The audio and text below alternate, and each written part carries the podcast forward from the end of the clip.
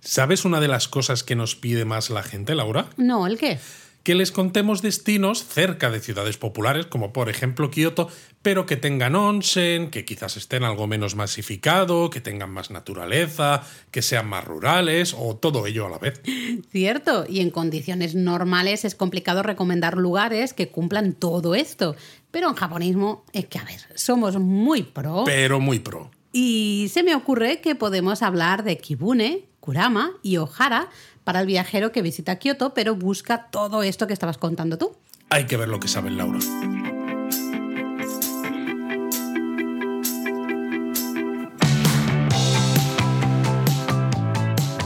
Bienvenidos a Japón a Fondo, El podcast sobre Japón de la mano de japonismo. patrocinado por Lexus. Experience Amazing.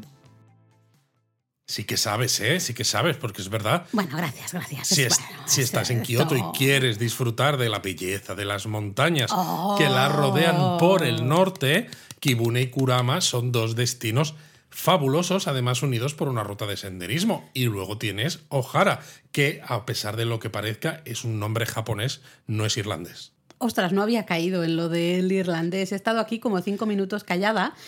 Tú, Luis, habrás pues, cortado habré el cortado. audio. Pero Laura, pero por Dios, que llevo haciendo este chiste desde, o sea, desde el principio de los tiempos, cada Pues vez que suena no, lo- Ohara. no lo tenía en mi biblioteca de chistes absurdos tuyo particular. Tengo un, ¿no? Ahí un cachito en mi cerebro dedicado solo a esto. No lo tenía almacenado ahí, este chiste, así que me ha hecho, me, me he quedado un poco así. ¿eh? La verdad es que sí, estos tres eh, lugares son maravillosos porque encontramos templos y santuarios preciosos. Eh, mira, enlazo con cosillas que hablamos la semana pasada. Omikuji, ¿no? uno de ellos mencionamos. un Papelitos omikuji. Los papelitos omikuji curiosones, esas rutas de senderismo que decías, algunas así más fáciles, más tranquilitas, ambiente rural, eh, naturaleza espectacular y también onsen, baños termales, que eso mola mucho porque lo que es en la ciudad de Kioto, el onsen no es tan popular. No es tan popular, no hay tanto, ¿verdad? Exacto. Y claro, la gente normalmente dice yo quiero ir a Kioto porque es ese destino eh, tradicional, al, al menos el que se asocia Sí, sí, sí. en la mente de casi todos los viajeros como lo más tradicional de Japón y piensan quiero ir a un onsen, ¿no? Ya que estoy en Kioto, pero no es tan fácil de encontrar. No hay Entonces, tantos o tantos de buena calidad o de precio también interesante, porque claro, hay alguno, pero... Claro, exacto. Bueno, ¿te parece si hablamos de cada uno de estos tres destinos que hemos dicho, Kibune, Kurama y Ohara, por separado? Eh, los, le damos un poquito de, bueno, de contexto Vale, que hay, venga. que se puede ver, cómo se llega y todo esto. Vale, perfecto. Pues yo empezaría por Kibune, más que nada porque, bueno, puedes... Más que nada porque es lo que está en el guion, ¿quieres decir? Eso también, pero la idea es que podemos ir en tren hasta Kibune, nos bajamos en la estación de Kibune Gucci y ya solo bajarte del tren, ese momento que te bajas del tren dices, wow, esto no es, no es, es- es que no es Kioto. Sea, Toto, muy, muy, me parece muy que ya no estamos en Kansas. Madre mía. Eh, muy diferente del centro de, de Kioto, ¿no? Es ah, una pasada ya toda la, la vegetación que hay y ya andar desde la estación de Kibuneguchi hasta lo que sería la zona, entre comillas, centro, ¿no? De, Kibu- de Kibune. Es súper bonito. Y mira que hay un tramo que haces en carretera, que tampoco dices, pues, ¿no? Vas justo andando por la carretera, muy así bonito no es. Pero yo lo que recuerdo, unos altísimos árboles de, de cedro, ¿no? De estos eh, japoneses, ¡buah! Súper alto. Como no sé, decir, madre mía, estoy en plenas montañas. He tardado relativamente poco. Ah, del- desde el centro de Kioto hasta aquí y ya es un paisaje completamente Bueno, esto es diferente. uno de los problemas de que Kioto sea una ciudad tan calurosa en verano, porque claro, tiene estas montañas que tienen un tamaño considerable muy cerca y al final lo que es la ciudad está encajonada, ¿no? Que hace que, que sea muy calurosa, pero lo bueno es que, claro, todos estos destinos que hay en la zona de montaña son muy, muy bonitos. Y un poquito más fresquitos, ya que lo comentas. estamos, en pues, un verano, poquito, sí. Un poquitito más No mucho, pero bueno. Bueno, llegamos a lo que sería el pueblo de, de Kibune. La calle principal está toda llena de tiendas de recuerdos, de souvenirs. Hay varios hoteles tradicionales, esos ryokan. Eh, también, pues bueno, pequeños restaurantes. A lo mejor ahora podríamos hablar de esos restaurantes porque muchos de ellos en verano colocan esas terrazas encima del río. Las Kawadoko. Exactamente, entonces es muy bonito, os lo recomendamos un montón. Ir a comer a alguno de estos restaurantes en Kibune porque te sientas justo encima de, del agua, del río y unas pequeñas Bueno, te sientas encima de, Bueno, las terrazas. de las terrazas que están encima del agua. Eso es, sí, sí. no- Entonces, no, estás entre- ahí flotando en el agua. Entonces, entre que tienes agua corriendo por debajo que baja de las montañas y es fresquita, refresca el ambiente, pero luego el propio sonido, porque además es una zona donde el- los riachuelos que pasan son relativamente estrechos y como, bueno, pues las montañas eh, tienen mucha roca y demás, el agua baja muy rápida. Eh, el propio ruido, ¿no? Igual que decimos en verano, este ruido de las campanillas Furin, que se dice que refrescan por. Sí. escucharlo. Bueno, el- claro, es- porque si escuchas el, el ruido, el sonar de la campanita Furin es que sopla aire. Totalmente. Entonces, el escuchar el agua corriente eh, en, estos, en estos ríos también nos transmite esa sensación de frescor. Mm. Hay eh, muchos restaurantes tienen menús especiales eh, para comer justo en estas terrazas sobre el río. Yo recuerdo, nosotros estuvimos con unas amigas japonesas, creo que ya lo hemos contado en alguna Sí, ocasión. pero yo creo que es el momento para contarlo. Eh, Ai-chan, eh, Fumi-chan, si nos estáis escuchando, un beso muy grande. Exacto. Un beso, taparos los oídos. Porque fuimos y ellas se decantaron por un menú muy clásico japonés. No sabíamos lo que íbamos a comer porque Lo- ellas nos quisieron sí. llevar eh, para que probásemos algo, pues eso, muy japonés, muy, Muy típico del verano. Y, cuando a ver, lleg- estaba muy bueno. Estaba muy bueno. Bueno, en fin. Había en cosas fin, mejores, fin. cosas peores, pero como experiencia de menú típicamente eh, tradicional, ¿no? Japonés, a base mucho de pescado, de esos sabores Claro, más pero el problema, lo que yo japoneses. quiero contar aquí a los japonistas que están al otro lado, eh, que nos están escuchando, es que cuando llegamos al restaurante no sabíamos exactamente qué es lo que íbamos a comer y vimos otras parejas, otros grupos de personas sentados en esta Kawadoko, estas terrazas sobre el río, que estaban comiendo un menú que creo que era eh, sukiyaki. Sukiyaki, sukiyaki. Eh, y claro, eso olía que alimentaba. Y veías además los trozos de carne de wagyu eh, ahí mojándolos en ese líquido del sukiyaki. Y Laura y yo nos estábamos relamiendo. Y claro, nuestras amigas Es que os queremos mucho, ¿eh? El olor, yo todavía lo recuerdo. Sí, sí, sí. O sea, pues el escogieron el menú a base de pescados. Eh, entonces, pues había, por ejemplo, carpa en sashimi, que Ay, se come con una salsa pues con mostaza, ¿no? Mm. Diferente de, del resto del sashimi de pescado de mar, que Para es con darle, salsa de soja. Para darle otro sabor, Exacto. porque estaba más, estaba más dura esa carpa. Luego había algunas típicas sopas japonesas de pescado donde ves el trozo de pescado flotando en un líquido que dices, pero ¿esto cómo le puedes llamar sopa si es, Es transparente. totalmente transparente, si esto no tiene nada? Total, total. Luego, evidentemente, ese espeto japonés, ¿no? El ayu. El ayu. Eh, que no tiene carne o está ya muy pasada, está muy hecha. eh, que ya sabéis que no nos suele gustar Así que eh, muchísimo. hubo momentos en los que yo tuve que beber más cerveza de la cuenta para ayudar a pasar ciertos bocados. Ah, e- es el- lo típico de estos menús que en general, o sea, están, son muy interesantes porque son unos colores y unas texturas especialmente Totalmente. muy diferentes. Yo recuerdo hasta ciertas albóndigas, pero que tenían como, como hasta parecido a cartílago o probablemente los huesos de algún pescado, no lo sé.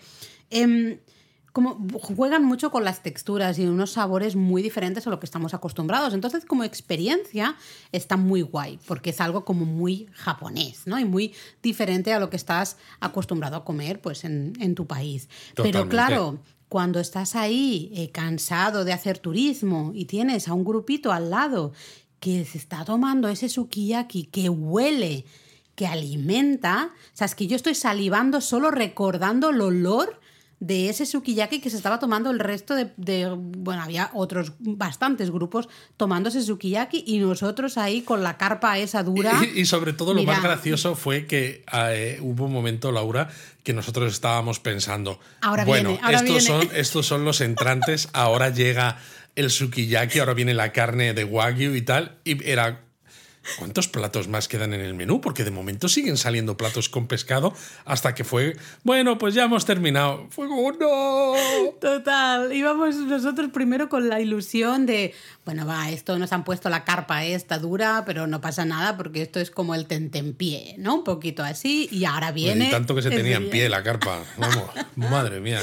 Bueno, eh, pero fue una experiencia muy guay, la verdad, porque estar sentado ahí en el Kawadoco se estaba muy, muy bien. Se estaba muy bien. Pero nosotros tenemos fotos hasta que se nos está escapando ya la risa a Luis y a mí, porque era en plan de, pues así por lo bajini, ¿no? Nos lo íbamos diciendo de, pues va a ser que el sukiyaki no llega y no llega y no llegó, evidentemente. No llegó. No llegó. Todavía lo estamos esperando.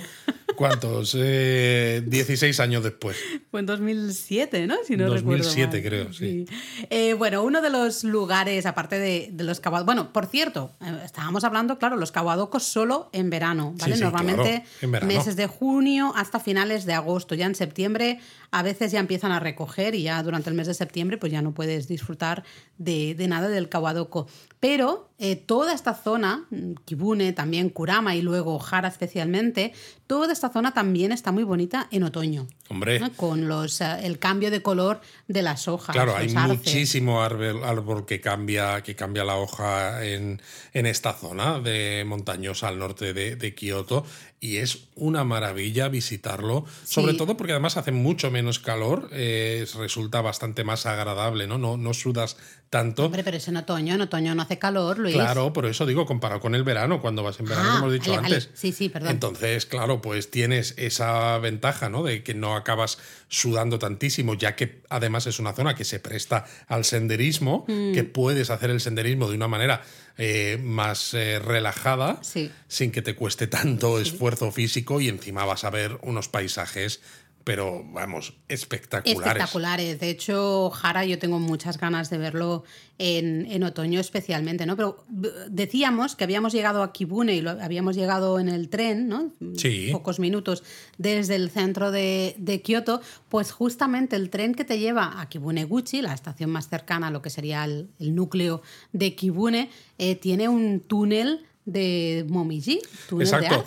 Sí, hemos hablado alguna vez y en la web lo tenéis que, que el tranvía de Arashiyama tiene un túnel de cerezos. ¿Cierto?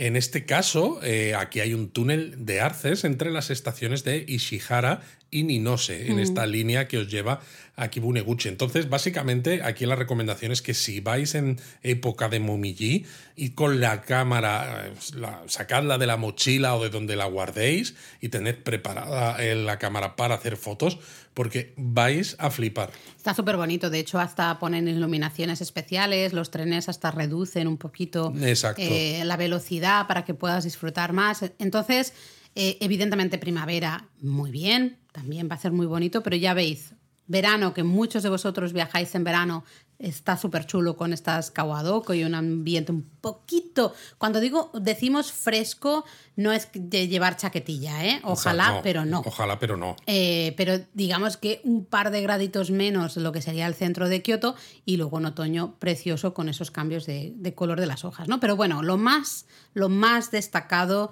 de la zona de Kibune sería el santuario. El Claro. santuario de Kibune. Claro, porque cuando estás en la calle principal de Kibune, a la que hemos dicho que se llega desde Kibuneguchi, aunque bueno, hay que caminar Un poquito. un ratito, Sí. unos 20 minutos, pero tranquilos porque hay un autobús que normalmente suele estar programado para salir en cuanto llega el tren. Mm. Lo único es que es eso, que si te quedas haciendo fotos a los alrededores La de la lías, estación, la el autobús se te, se te va. O sea, que cuidado con esto. Esas cosas las hacen bien los japoneses, perdona Las que te interrumpa, bien, sí. ¿eh? lo de coordinar muy bien eh, la recogida de viajeros que, que han llegado en ese tren Bueno, con sí, los no. autobuses que acercan al, al punto, digamos, Sí, más no, o central sea, del lugar. Quiero decir, lo hacen bien, pero también porque el servicio es limitado. Ah, si tuvieras una línea de autobús, por ejemplo, que tuviera autobuses, pues como en el centro de la ciudad, pues cada tres minutos, sí, sí, sí. te daría realmente igual, porque da lo mismo cuando llegue el tren, ¿no? No vas a tener que esperar demasiado para que venga el autobús. Esto está hecho así y al menos esa parte está muy bien. Exacto. Porque no hay tantos autobuses Claro, ni pero- tantos trenes a Pero veces. se entiende porque básicamente luego está todo rodeado de montañas, Claro, sí hay muchos caminos de senderismo, pero me refiero, lo habitual es que la gente llegue o bien en coche y ya llegas y, te- y aparcas en la zona central o bien llegas en, en tren, ¿no? Entonces, claro, tiene mucho sentido que ese autobús tenga los mismos horarios, más o menos, que el tren, porque así recoge a los, a los visitantes y los lleva al centro, ¿no? Tened eso en cuenta. Exacto. Pero bueno, cuando estás en la calle principal vais a encontrar un tori y unas eh, escaleras de acceso flanqueadas por lámparas rojas, que es mm. una verdadera maravilla. Es otro de esos puntos para hacerle fotos antes de seguir, de empezar a subir. Y desde allí vais a llegar al santuario de Kibunen, que es este uno de los grandes destinos turísticos de la zona. Eh, a veces puede ser que lo veáis escrito como Kifune ¿Vale? Esto es por el tema también de cómo se transcriben. Sí, la parte fonética. Sí, las letras, esa fu, contenten, sería bu. Eh, lo vais a, ver de, ambas maneras. Fu contenten, Laura. O sea... La hiragana fu le pones dos, dos palitos arriba, que sería el ten, ten, claro, dos palitillos. Vale, pero sí, al menos lo has explicado. En bu.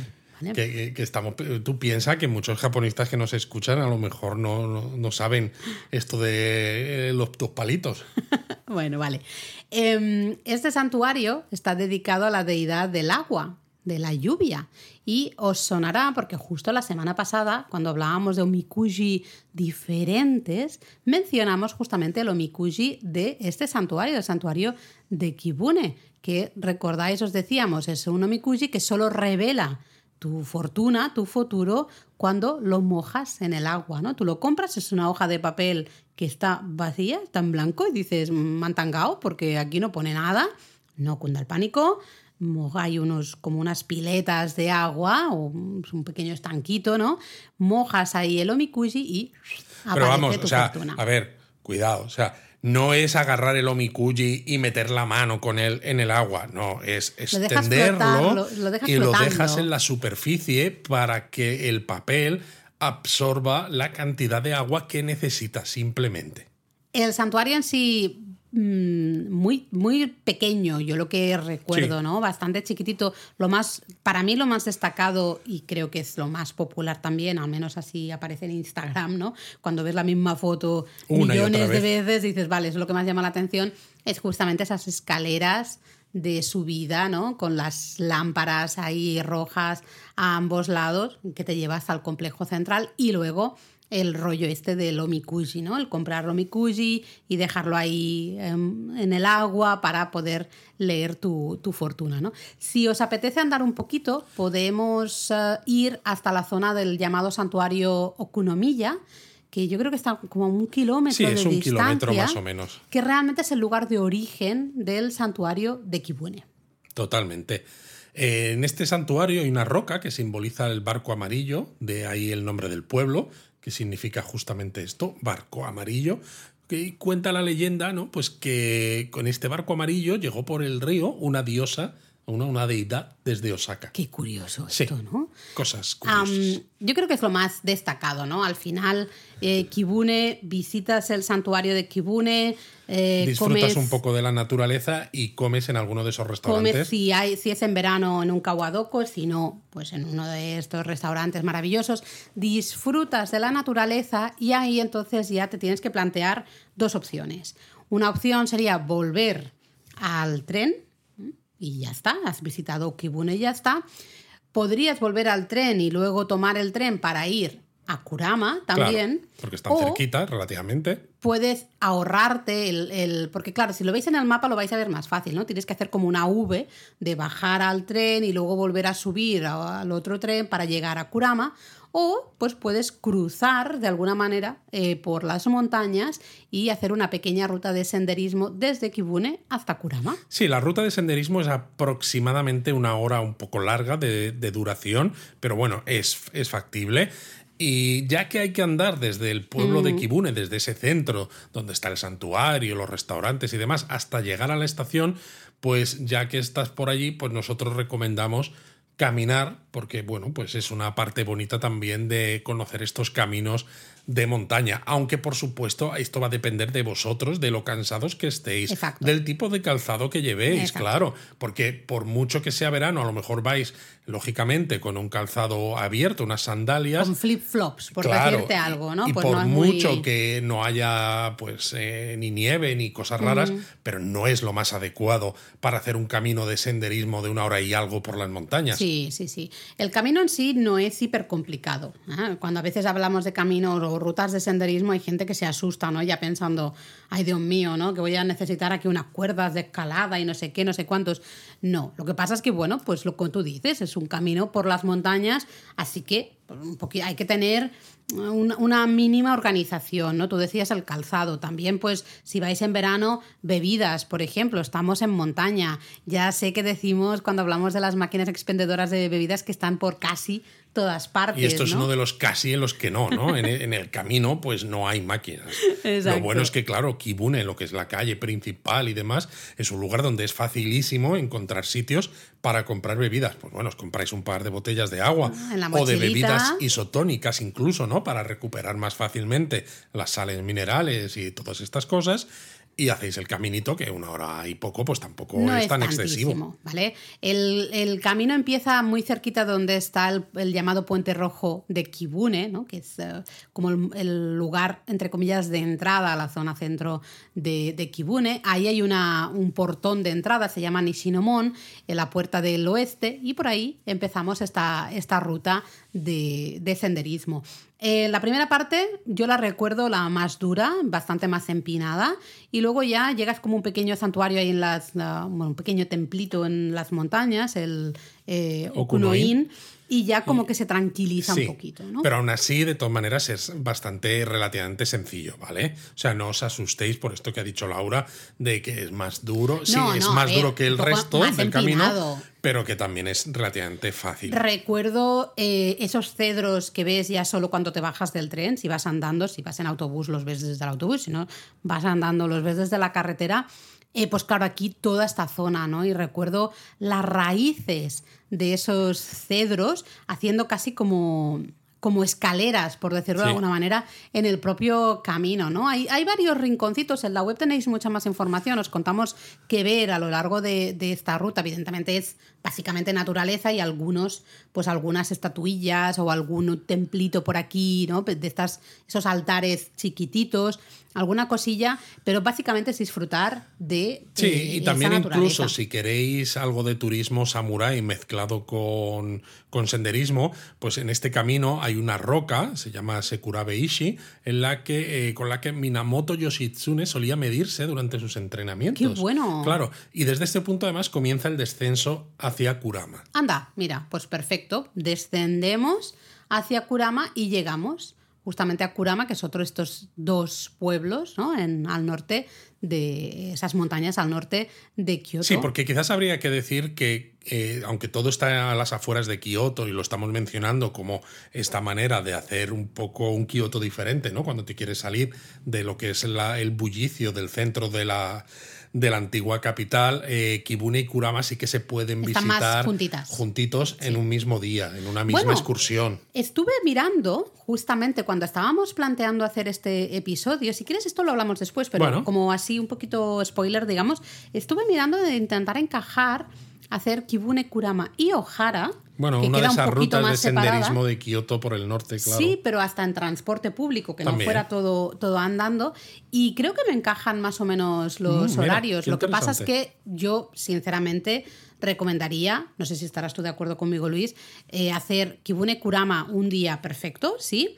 Eh, meter Ojara para mí es mm, machacar un poco demasiado el día. Es que Ojara para mí tiene para hacer... Para un eh, día también. Sí. Para una, un día de estos japoneses en los que a las 4 o las 5 ya estás. Efectivamente, o sea, un día como para comer por allí, mm. ver alguna cosilla más y, volverte de forma que te quede todavía un rato pues para pasear por Kioto y cenar en Kioto. Entonces, si lo mezclas los tres destinos en un mismo día, te vas a dejar un montón de cosas por ver y creo que no vas a terminar de disfrutar de verdad ninguno de los tres. Absolutamente de acuerdo. Entonces, bueno, centrémonos en Kurama. Si hemos dicho en Kibune lo más destacado del santuario de Kibune, en Kurama una de las cosas más destacadas es el Kurama Dera, el templo Exacto, de Kurama. El templo de Kurama. Eh, toda la zona del templo de Kurama es espectacular. La, la subida, la entrada también al templo, pasas por un, eh, también una puerta de acceso, un portón de entrada espectacular, todo maravilloso. De hecho, hasta leyendo un poco ¿no? del templo, no se sabe muy bien el origen. Se cree ¿no? que ya, ya se encontraba aquí, había un templo aquí, eh, ya en el siglo VIII. Qué bueno. la diferencia con el santuario de Kibun es que el santuario de Kibun es de acceso gratuito, mm. mientras que el templo Cura Madera eh, tiene entrada, hay que pagar entrada. No es muy caro, pero hay que pagarla. Eh, recomendada, ¿eh? Porque también tiene ese camino todo lleno de lámparas también de piedra. Muy bonito, esa puerta, ese portón eh, central. Ah, es una maravilla, una auténtica maravilla que también os recomendamos. Y luego, relativamente cerca, se encuentra el santuario Yuki. Eh, que tiene justo un cedro enorme, un, tronco ahí, un cedro hiper alto, que hay a, quien a veces que la gente dice casi parece como un tori, ¿no? Hay tori natural, ¿no? De poner un cedro enorme y otro al lado y como que parece un tori hiper, hiper alto, Madre mía, tendríais que estar viendo a Laura haciendo gestos con las manos de eh, simulando cedros gigantes y toris y esto y lo otro. Algún día tendremos que hacer el, podcast en vídeo para que os divirtáis también con nosotros y nuestras tonterías. Bueno, sí que deberíamos grabar, aunque fuera con el móvil, para justamente promocionar el podcast en redes sociales. mira, esto me has dado una idea. A lo mejor nos animamos y todo. Ay, Dios mío, Laura. Em, bueno, el santuario Yuki puede ser que os suene porque es el que es muy antiguo, ¿eh? Del año 940. 940, una barbaridad. Es que ya toda esta zona eh, es curioso, ¿no? Hay, en esta zona de montañas eh, siempre ha habido mucha conexión, mucha espiritualidad. Y siempre hemos dicho que el sintoísmo es la religión autóctona, que eh, muchas de esas deidades son realmente pues sitios que estos power spots que tienen una energía brutal en plena naturaleza porque la gente se siente atraída hacia esos lugares porque sientes que hay, que hay algo. Hmm, total. Y se nota, se nota. Total. Eh, bueno, este santuario es el que organiza, ¿no? entre comillas, es el, el Festival del Fuego de Kurama. Sabéis, uno de nuestros festivales del fuego favoritos. El 22 de octubre, el mismo día que se celebra el Jidai Matsuri en el centro de Kioto, pues aquí en el norte, en Kurama, se celebra el Festival del Fuego de Kurama. Y ahora que no nos escucha nadie, si yo tengo que decir, yo me, me voy a Kurama porque prefiero con mucho el Festival del Fuego antes que el Jidai Matsuri. A ver, el Jidai Matsuri eh, es que se hace largo, se hace muy largo, se hace bastante pesado, porque a no ser que seas un gran experto en las eras, en, también en, muy interesado y cómo en ver vestía cada persona en cada era. Porque los peinados. Llega un momento que sí, todo es muy curioso porque es todo muy de época, pero claro, porque de hecho ese es el nombre del, festival. Sí, Jidai básicamente son esos, es el festival de las eras. De las los eras. periodos. ¿eh? sí, no las eras de la granja, ¿eh? donde está la paja, las otras eras, las sin H. las otras eras.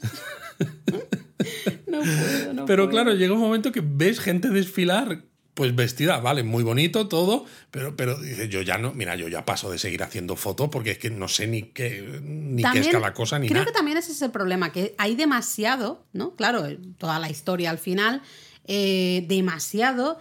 Y si hay, hay, un momento que te pierdes, que ya no sabes qué estás. O sea, Heian, y luego tal, eh, que si Kamakura, que si Muromachi, que tal. Y al final dices, mira, mm, ya está. Entonces, bueno, un plan ideal podría ser el de ves un ratito justamente el Jidai Matsuri, pero un ratito y ya te marchas hacia Kurama para disfrutar del Festival del Fuego por la tarde, ¿vale? En Kurama, maravilloso, justo eh, aquí en la zona del santuario Yuki. El santuario Yuki está, claro, se encuentra como en, a medio camino ¿no? del propio templo de, de, Kurama y de hecho, si tú bajas, te vas a encontrar la puerta Niomon, que es la puerta al final, la principal de entrada al templo de, de Kurama, ¿no? Que es, eh, claro, esto de puerta Niomon pues, nos puede sonar porque son estas puertas que tienen a ambos lados los, guardianes, Nio. De la galaxia. Ah, no. Los, guardianes de la galaxia, exacto, que están ahí, ¿no? Con sus poses y sus caras feroces, dan bastante miedo porque lo que hacen es pues evitar que entre el mal al, al templo. ¿no? Y si sigues bajando las escaleras, acabas llegando a lo que es el pueblo propiamente dicho de Kurama, que es un sitio pues donde pues, bueno, también puedes comer. Hay, algo. hay varios restaurantes, hay evidentemente tiendas de recuerdos y hasta hace unos años, hasta la pandemia realmente, aquí había un onsen maravilloso. Ay, sí. El onsen de Kurama. Primero era el lugar ideal en el que relajarnos después de esa visita a Kibune y Siempre la ruta lo decimos, de después de hacer, de hacer caminatas, pues el onsen da lo mismo que sea verano y haga calor, pero esas aguas termales calentitas relajan los músculos una barbaridad. Tenía el onsen, tenía lo que sería la zona de ryokan, te podías alojar, tenía eh, zona de restaurante. Yo recuerdo que en una de las veces que lo visité comí allí después de, de estar en el onsen. Tenía onsen exterior maravilloso en plena, claro, estamos en las montañas. Encima permitía acceso con tatuajes. Permitía acceso a gente con tatuajes y es curioso porque eh, creo que fue en 2021, ¿no? Puso en su web que como por la pandemia pues de- decidían cerrar y que ya avisarían de cuándo reabrirían y estamos en 2023 y en la web sigue Y poniendo siguen. Mm. sin decir nada, no han actualizado la web en absoluto. Da bastante mal rollo porque. Sí, y da mucha pena porque yo creo que era el onsen eh, que podíamos realmente recomendar y además yo personalmente le tengo mucho cariño, ¿no? Fue de Claro. no el primero, pero el segundo onsen al que fui ya cuando vivía en Kioto. Entonces, Aquí se nota mucho el impacto de la pandemia, por mucho que se haya dicho también, oh, es que los japoneses hacen mucho viaje doméstico, porque aunque lo hacen también, porque a veces tienen pocos días de vacaciones, y claro, dices, no me da para, no, no sé, pues para conocer toda Europa, ¿no? Pues, pues si tengo cinco días, pues visito Japón, pero muchos se han quedado en la- los destinos principales, o llegas a Kioto y te quedas en lo que es la ciudad, ¿no? No se han ido más allá. Y claro, Hmm. bueno, sí, sitios claro, que la están ciudad en, Kioto ya tiene un montón de cosas, Claro, ¿no? entonces muchos destinos que están en los alrededores o que son excursiones y demás han sufrido mucho porque no han tenido no han tenido Yo clientes. sigo esperando que reabra, sigo esperando que reabra, Sí, sí, yo porque también, creo claro. que tiene, tiene público, al menos desde japonismo, desde luego lo recomendábamos un montón y sabemos de mucha gente que ha disfrutado de esta excursión, ¿no? De Kubune, luego el caminito de senderismo, Kurama, onsen en Kurama y ya volver a, a Kioto. Era como una excursión perfecta, tenías, tenías todo, eh, gastronomía japonesa, ese onsen, naturaleza, templos, santuarios, perfecto. Bueno, entonces estamos a la espera de eh, que reabra. Así que bueno, si os quedáis con ganas del onsen, justamente por eso también recomendamos ese otro lugar en las montañas del que ahora hablaremos, que sería Muy Ohara. bien, ¿no? sí, señor. Eh, ya, bueno, básicamente estás aquí visitando la zona centro de, de, de Kurama. Puedes llegar andando hasta la estación. Ahí hay una estatua de un tengu con una nariz así súper alargada, maravillosa. Y también, Luis, que eso a mí se me quedó pendiente.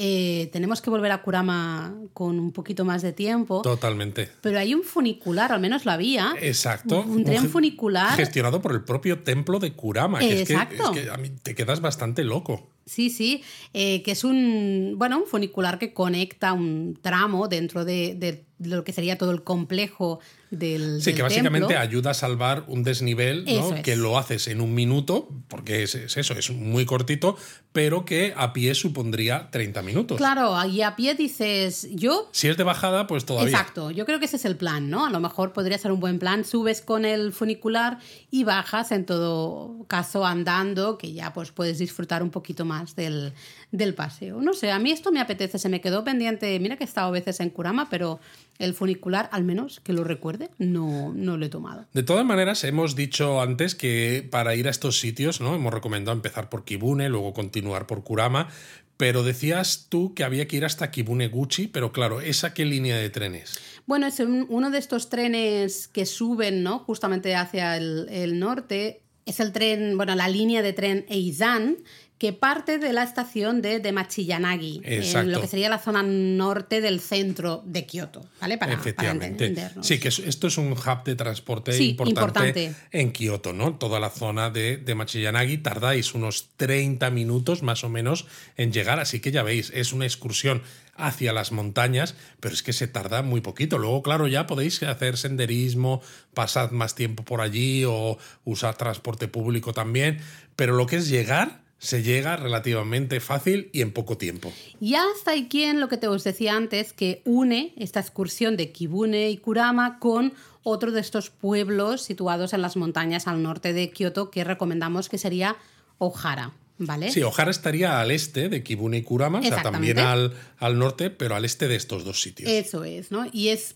otro lugar, pero realmente Ohara, bueno, es que todo, ¿eh? Pero Ohara da para un día ¿no? su día completo. Pero bueno, se podría al, al final intentar mezclar. Bueno, es que ojalá daría para un episodio de Japón a fondo entero, casi. Daría para un, episodio de Japón a fondo entero, así que si te parece hoy podemos, como hemos hecho con Kibune y con Kurama, mm, exacto, muy resumen, ¿no? Y si apetece, pues ya podemos hacer, sino un, un episodio un poquito más específico, porque Ohara nos ofrece de nuevo templos, santuarios maravillosos, naturaleza espectacular, también un entorno muy rural.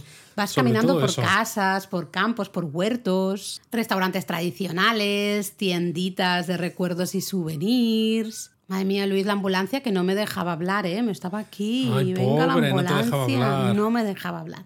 Bueno, maravilloso. Y especialmente maravilloso, yo creo que Ojara sí o sí. Otro de los sitios maravillosos. En otoño. En otoño, sí, sí, sí, sí. sí. Porque de hecho, cuando nosotros lo visitamos la última vez en verano, y estaba espectacular. Ya sabéis que somos muy fans del verde de verano. El verde eléctrico este del verano japonés. Estaban los arces con un verde que eso parecía, no sé, eh, fosforita, ¿no? Parecía que estuviera pintado casi falso. Dices, no puede ser que exista un verde así real. en la naturaleza. Pues sí, existe. Así que eh, no me puedo ni imaginar cómo es ese entorno en otoño. Pues me apetece mucho, me apetece mucho. Rojo y naranja. Pues imagínate, qué maravilla, ¿no? Pero ya has dicho que no puedes. Vale, tienes razón. Pues yo me lo imagino yo por ti, Laura, tú tranquila. bueno, eh, lo más destacado, lo más destacado de Ohara sería dos lugares especialmente. Empezaríamos por el complejo del templo San Zenin. Yo creo que es uno de los templos, sinceramente, no solo más bonitos de, esta zona norte de Kioto, sino de toda Kioto. Para mí sí. Yo creo que es un templo que si estuviera en el centro de la ciudad de Kioto sería de los más visitados. Totalmente, porque tienes un montón de salones diferentes, un jardín de hortensias, claro, cuando las hortensias están en flor, tienes un montón de estatuas de pequeños Jesus, varios jardines ahí eh, distribuidos por todo el complejo y encima en uno de esos salones puedes tomar un té y un dulce tradicional mientras estás sentado frente a uno de estos jardines que cubierto de árboles, musgo con su estanquito, etc. Es un lugar, es lo que tú dices, si esto estuviera en el centro de Kioto, posiblemente sería hasta incómodo de la cantidad de gente que habría. Mientras que estando aquí en Ojara hay gente, porque Ojara es un sitio, bueno, relativamente popular, pero no tanto. exacto. Con el pero ese de que, bueno, tienes que tomar el autobús, irte, hacia el norte, no es, claro, no es el centro de, de Kioto, ¿no? Es una maravilla, una maravilla ese jardín con musgo, ¿te acuerdas? Sí, con esas, precioso. esas pequeñas, esos pequeños gisos ahí, que salen del, musgo. Luego hay un, salón eh, específico para cantos eh, estos budistas, el, leer los sutras, ¿no? Que yo recuerdo que estábamos visitando el jardín este de musgo y estábamos oyendo cómo estaban recitando te pone, sutras. Te ponen los pies de los, pies. La piel de gallina, digo los pies. si te ponen los pies de gallina vamos. Eh, se ha complicado, ¿eh? ¿eh? Pero yo recuerdo eso, ¿no? Del estar paseando, ese jardín de musgo, esas estatuillas, los árboles altísimos, y vas oyendo ese, esos cánticos, ¿no? Esos sutras que están siendo recitados en ese salón.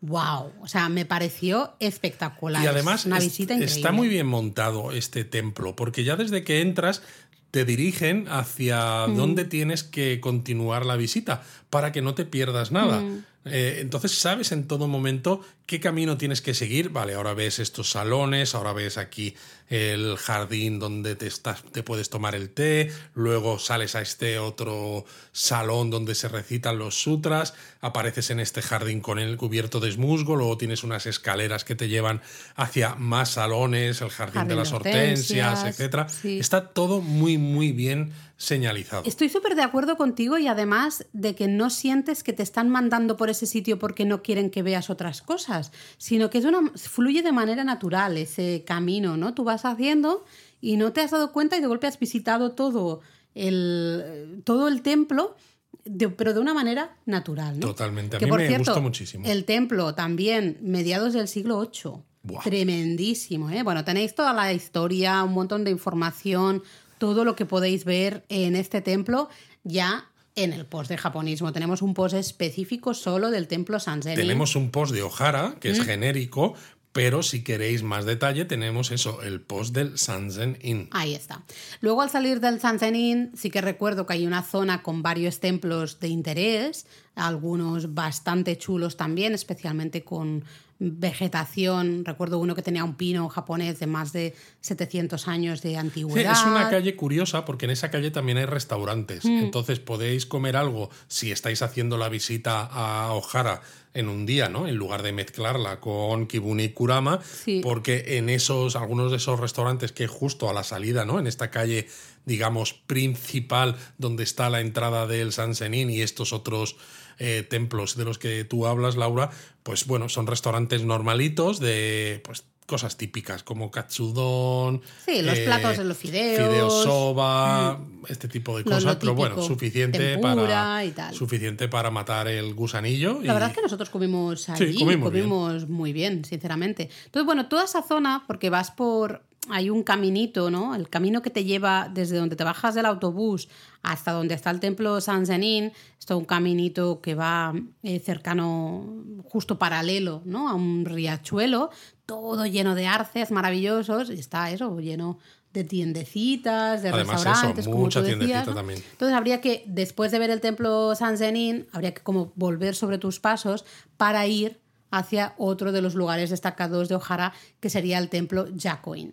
Sí, porque aunque hay mucho templo y demás, pero si hay dos templos que destaquemos en Ojara, son el Sansenin y el Yakoin. Y desde la estación de autobuses donde llegáis, porque aquí no llegáis con, con el tren, uno está hacia un lado y otro hacia el otro. Eso es. Entonces, yo bueno, nosotros al menos como lo hicimos, creo que a mí me encajaba, por horarios nos encajaba más.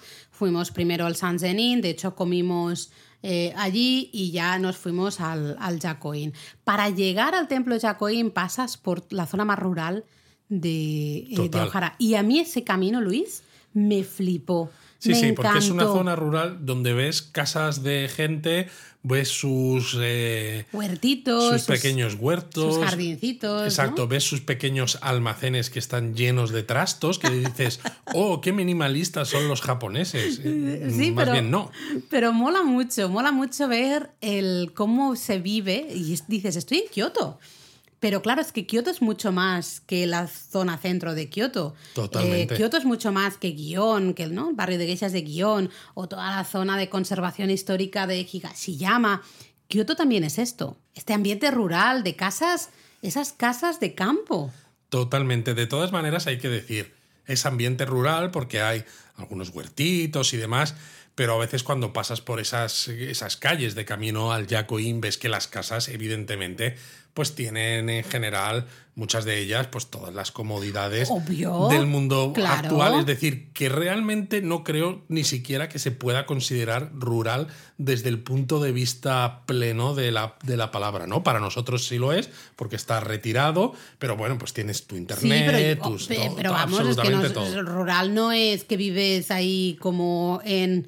en hace a ver, Laura, yo lo digo desde la, la, la distinción del, por ejemplo, el Banco Mundial, que cuando tú te metes en la web y miras cuál es el porcentaje de población rural en Japón, te dice que alrededor de un 6%. Sí, menos del 10%. Claro, por eso te digo. Entonces es porque el ruralismo, ¿no? Desde un punto de vista académico, si se quiere, es todavía mucho más rural que lo que ves en Ojara. Lo que pasa es que es eso, bueno, pensar, ¿no? Pues vais andando eh, todo mucha tranquilidad, apenas hay coches, ¿no? De vez en cuando pasa un coche, evidentemente. Los vecinos que viven ahí, pues van en coche, claro. Eh, vimos a un señor, pues ahí trabajando en su huerto, otro, ¿no? Con una, una maquinaria estaba, no recuerdo, haciendo que también en su campo. Cosas. Casas así, algunas más nuevas, otras más viejas, algunas como más, entre comillas, modernas, otras, entre comillas, más de estilo clásico, casas de campo, este ambiente. Ese ¿no? ambiente. Súper Pero bueno, bonito. al final de este camino llegáis al templo Yacoín, que si tú decías antes que el San Senín, que vaya tela, porque se había fundado en el siglo VIII. Mediados ¿no? del siglo VIII, sí. El templo Yacoín se fundó el año 594. Telita, ¿eh? La- el gran problema es que, bueno, pues sí, problema, sí, sí, es que en el año 2000 el complejo, todo el complejo del templo sufrió, bueno, fue destruido por un incendio y yo esto lo, lo recuerdo. Totalmente destruido, exacto. Ah, entonces, claro, se tuvo, se reconstruyó muy rápido, eh, pero lo que sería Cinco el años tardaron. Nah, muy rápido, sinceramente. Pero todo el templo original, pues es eso, fue pasto de las llamas. De hecho, la imagen budista, que es la de un Rokumantai Jiso, el protector este de, de los niños, eh, se vio muy afectada. Sí que se salvó parte, pero estaba muy afectada. Entonces está, la original está guardada en lo que sería el salón del tesoro del, Exacto, y lo que hay ahora mismo es una reconstrucción totalmente fiel, exactamente idéntica al Sí. original. Pero esto es un poco lo que a veces hemos hablado de cómo los japoneses eh, se enfrentan, ¿no? O cómo hablan de sus templos y sus lugares históricos, porque realmente lo que ves hoy en día no hay nada que sea original, Hmm. porque todo ha tenido que ser reconstruido, ¿no? Pero sigues diciendo, el templo se construyó Sí. en 594 y dices, bueno, pues eh, el que había sí, pero es que ya no está. Y el templo, bueno, os contamos mucho más en, Sí, en la aquí web. yo creo que solo merecería la pena decir que igual que mencionábamos ese detalle de la roca antes, ¿no? De camino a Kurama, para los que les gusta el turismo también relacionado con los samurái, que en este templo, en el Yakoin, bueno, podéis flipar si os gusta la historia japonesa de samuráis. Exacto, porque hay mucha conexión justamente con esos grandes actores de las guerras Genpei, ¿no? Eh, los los, los Taira- clanes Minamoto y Taira, Exacto, exacto, lo que los tenéis Taira y en el, Minamoto. en el Heike Monogatari. Eso es. Entonces, eh, de hecho, mola mucho leer el Heike Monogatari y luego visitar este templo y conocer la historia de este templo porque vais a reconocer bueno, algunos protagonistas importantes de, de esas guerras Genpei y especialmente el final de las guerras Genpei.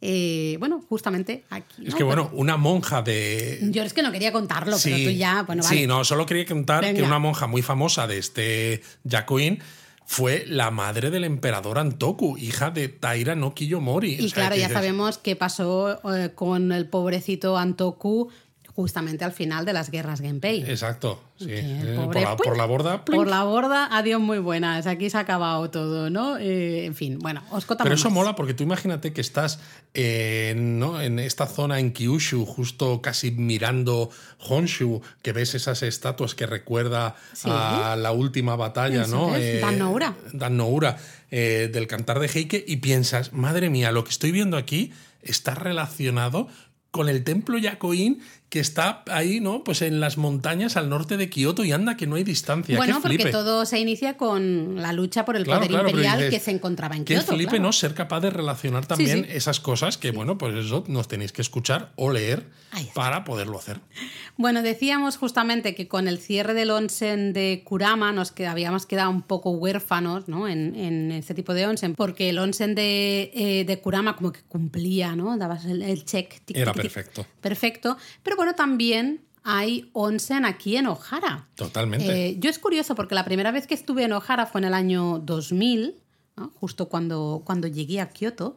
Y claro, ahí todavía no se había descubierto eh, una fuente de agua termal. Se claro, se descubrió cuatro descubrió años en más tarde. 2004, efectivamente. Sí. Y como nosotros somos un poco así, ¿no? De ir a sitios y luego volver décadas después, ¿no? Como nos ha pasado en el último viaje que hicimos, que estuvimos viendo sitios a los que, que habíamos visitado 16, 17 años antes. Ya ves. Pues es que en Ojara, desde el año 2000, no lo habíamos visitado y lo visitamos otra vez 19 años 2019, después. sí, En 2019, señor. que dices, madre mía.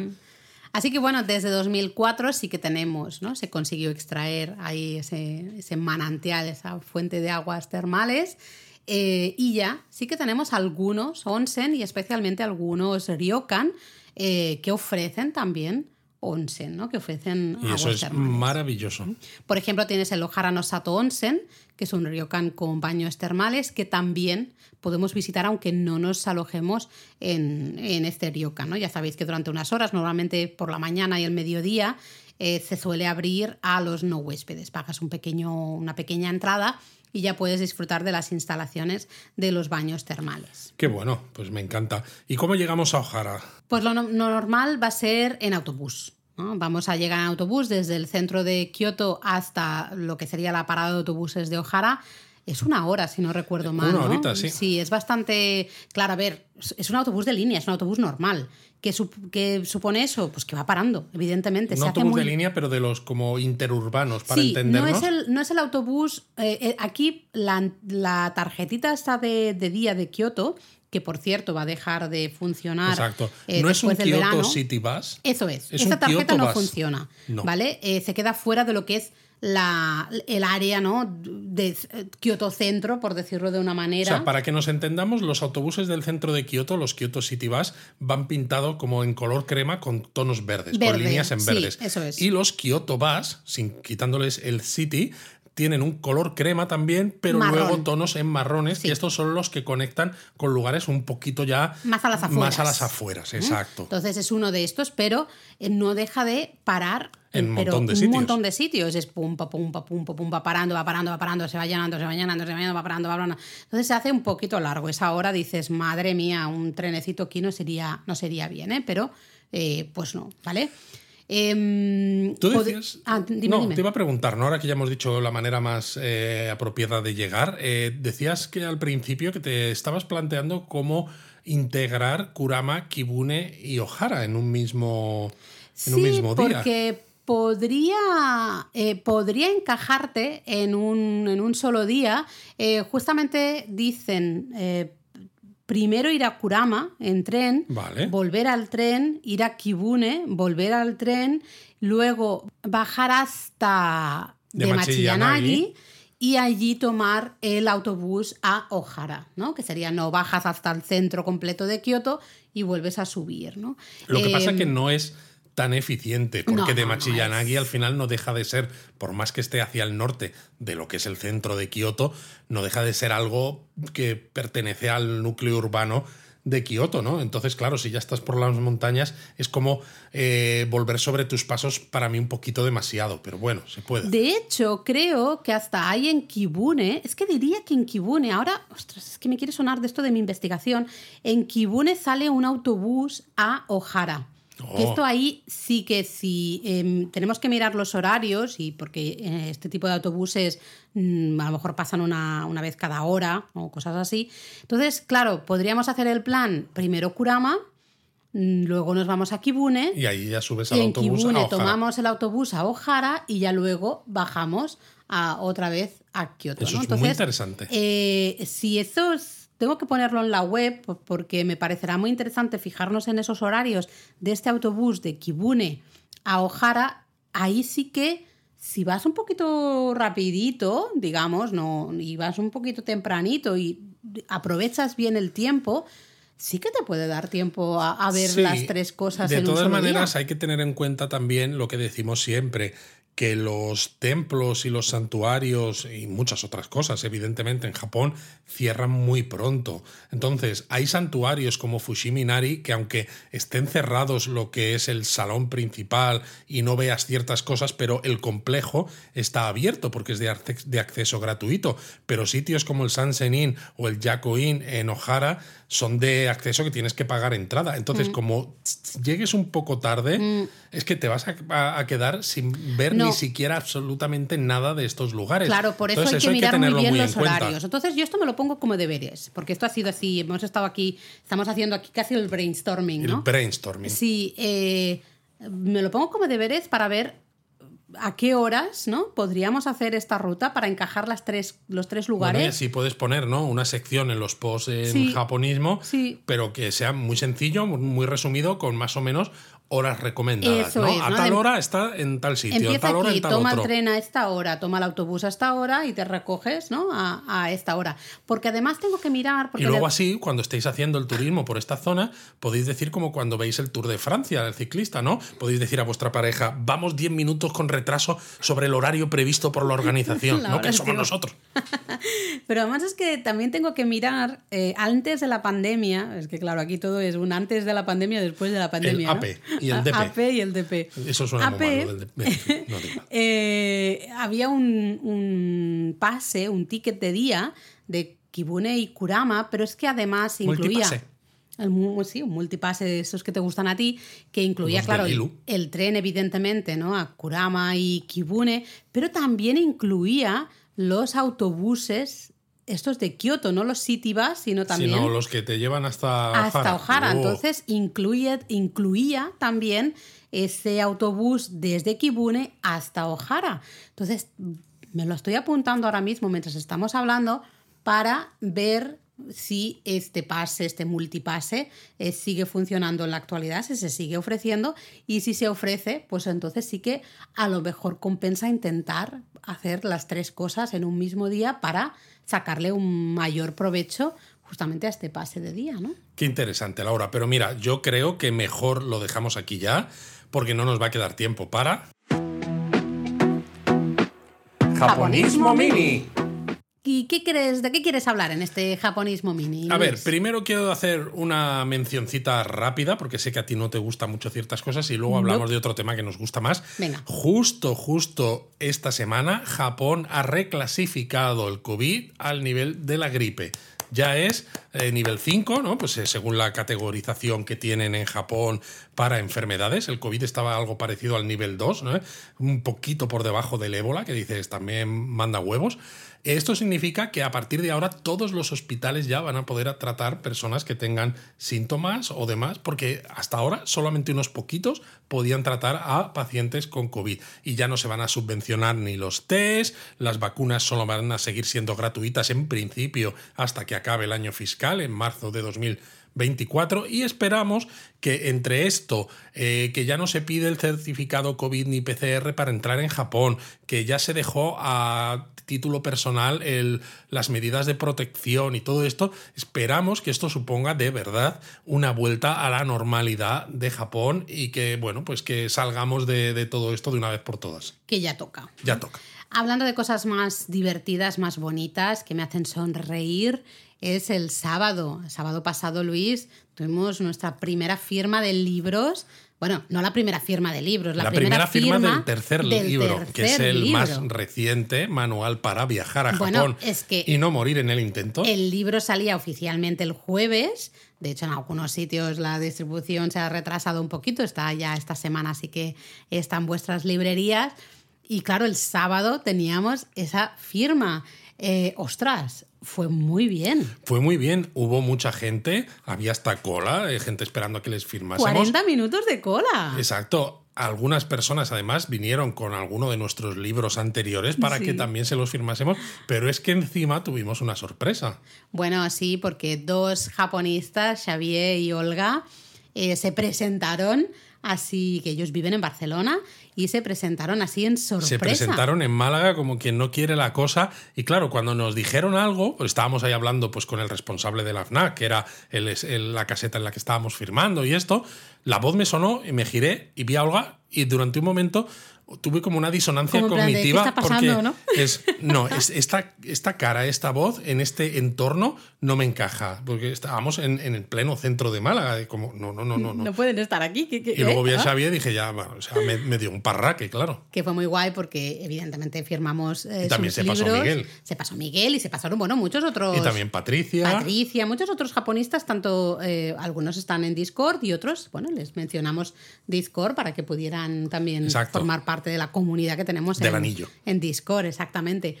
Eh, pero bueno, fue muy guay porque luego terminamos la firma y pudimos ir a comer un poco con ¿no? Xavier y Olga y pasar bueno un ir ratito a ahí comer con un poco ellos. no ir a comer bastante Ir a comer normal, sí, sí.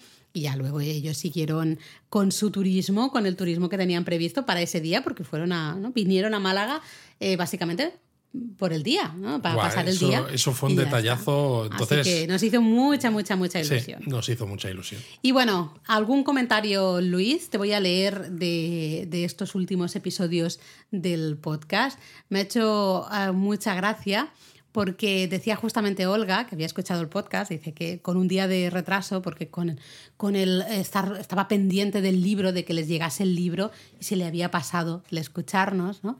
Y decía que le había gustado mucho y que siempre la dejamos alucinada con lo que contamos sobre rituales, tradiciones y amuletos, ¿no? Porque hacía referencia al japonesamente de la semana pasada, en el que hablábamos de las tablillas EMA y de los papelitos omikushi. Qué bien, qué interesante. Luego también Abelina, que siempre nos comenta, ¿no? Decía que estaba conmigo en que si tenía que dibujar algo, ¿no? En esas tablillas Emma seguro que le salía eh, como un churro. Un churro, ¿no? efectivamente. Y nos preguntaba más o menos cuánto cuestan los Emma. De verdad, ¿eh? O sea, qué manía con preguntar Hombre, es importante, cuesta. Sí, no, necesitas verdad, meterlo en el presupuesto. Pues los más baratitos suelen costar unos 500 yenes, más o menos. Eso es lo más baratitos. Luego ya algunos EMA de estos que, que mencionamos con formas diferentes o diseños diferentes o tal y cual, pues de 500 para arriba. Ya Pero bueno, te sale casi más barato que, que un Omamori. Porque un Omamori entre- de 800 no te baja. Bueno, alguno había antes de 500, Sí, pero luego más, 700. pequeñi- pero más pequeñitos. Los de tamaño normal ya mínimo Sí. 800. Y en cuanto tenga un diseño un poquito más así, se te va a los 1000. O sea que ojo con esto. Ojo con esto. Y otro comentario que teníamos que quería mm, dejar aquí. Eh, dicho es de Westlander84 que nos decía que eh, a lo mejor ya lo teníamos pensado, decía, en esa amplia batería de contenido que aún tenéis en el Excel. Buah, Eh, pero tela, lo que tenemos en el Excel. Ya te digo, le encantaría eh, escuchar Bueno, un Japón a fondo. En el Google Spreadsheet. Exacto, en el Google Spreadsheets. Eh, un Japón a fondo dedicado a viajar con niños a Japón. ¿no? Dice un poco que le gustaría eh, que contáramos un poco más nuestra experiencia con Eric, ¿no? con, con nuestro hijo, y bueno, escuchar un poco más, pues eso, recomendaciones y consejos de viajar eh, con niños a Japón. Bueno, es una. Tenemos que ver dónde lo encajamos porque tenemos el- la planificación un poco a tope, pero la idea está bien, claro. Apuntada queda, sin duda. Y yo creo que podríamos ir ya a la palabra, porque no sé si nos estamos liando mucho de tiempo. Tú ¿no, siempre Luis? te leas mucho, Laura. Yo Sí, ¿no? aquí yo soy conciso, ¿sabes? Madre mía, en fin. Y mira, yo creo que como ya llevamos ya un montón de tiempo, muchas palabras, nuestros japonistas eh, sacan lápiz y papel, lo tienen todo súper escrito, estudiado, pienso... O sea, ¿quieres complicar las cosas un poco más? Vamos a complicar las cosas un poquito más. Uh. Y vamos a empezar a... Alguna frase ya hemos hecho. Sí, alguna frase hemos hecho, sí. Algunas ya las No hemos mucho, pero bueno. no, alguna así cortita. Pues hoy una frase, no, quizás no tan cortita, no hiper larga, pero no tan cortita y que la podéis usar mucho durante el viaje. Y, en es- Kioto especialmente, además. Sí, sí, pero al final realmente en todas partes, ¿no? Pero claro, estáis aquí en estos lugares que hemos dicho, en templos, santuarios, en las montañas, y a veces es habitual decir, ¿se pueden hacer fotos? ¿Puedo hacer fotos aquí? No, ahora no he visto ningún cartel, no sé si A se ver, pueden los hacer japoneses fotos o no. se nota que son muy jodidos a veces.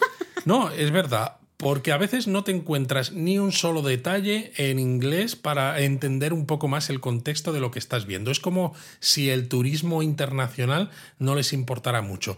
Pero cuando no quieren que hagas fotos de algo, Lo dejan claro, ¿eh? bien que te ponen una cámara tachada y te ponen no foto y te lo ponen en caracteres eh, occidentales. Y dices, ah, vale, esto sí. Bueno, pero vamos a ponernos... No, que pero es verdad que hay veces que no hay. A veces dudas, ¿no? Dices, ostras, es que no he visto ningún cartel y no quiero ahora que me llamen la atención, me digan, me digan algo. O a veces ves geisas en, en Japón, ¿no? Y ya que por eso decía que en Kioto es muy Sí, apropiado. sí, sí, sí. Y no te vas a poner a pararlas de, ¿no? Mientras ellas están caminando y hacerles fotos molestándolas. No le tienes que pedir permiso. Pues, ¿cómo preguntamos si está bien, ¿no? ¿Puedo hacer fotos?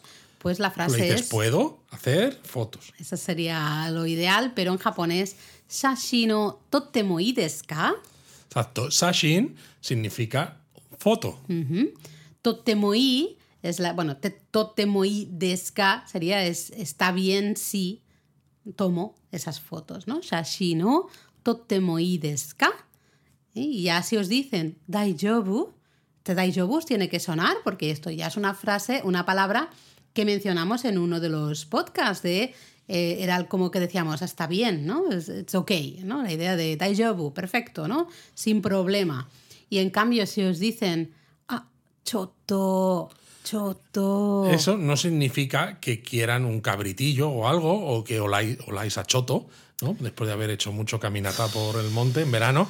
Ese choto es una especie de. "Ay, y pues ay, espera es un que- momento, casi que. Ah, ese o sea, básicamente es decirte que no de una manera que no sea tan directa como decirte ese no. Eso es. ¿ah? Así que, shashino tottemo ii desu? Está bien si tomo fotos, ¿puedo hacer fotos? Shashino tottemo ii desu ka? Ala, a practicar. Mátane. Mátane.